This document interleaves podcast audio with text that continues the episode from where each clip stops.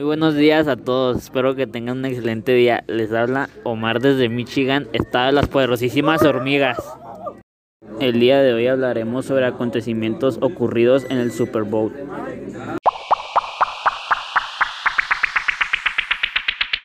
La polémica sobre qué quisieron decir Shakira y Jennifer López con su show en el Super Bowl, si sus movimientos y vestidos eran de empoderamiento o denigración de la mujer, el uso del español en un evento tan estadounidense o las discusiones sobre quién lo hizo mejor dominan hoy las conversaciones en Estados Unidos.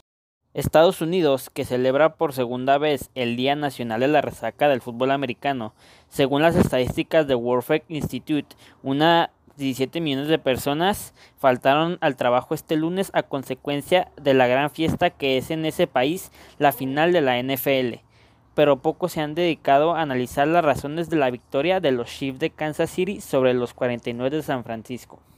Eso es todo por el podcast de hoy, espero les haya gustado y nos vemos en la próxima. Adiós.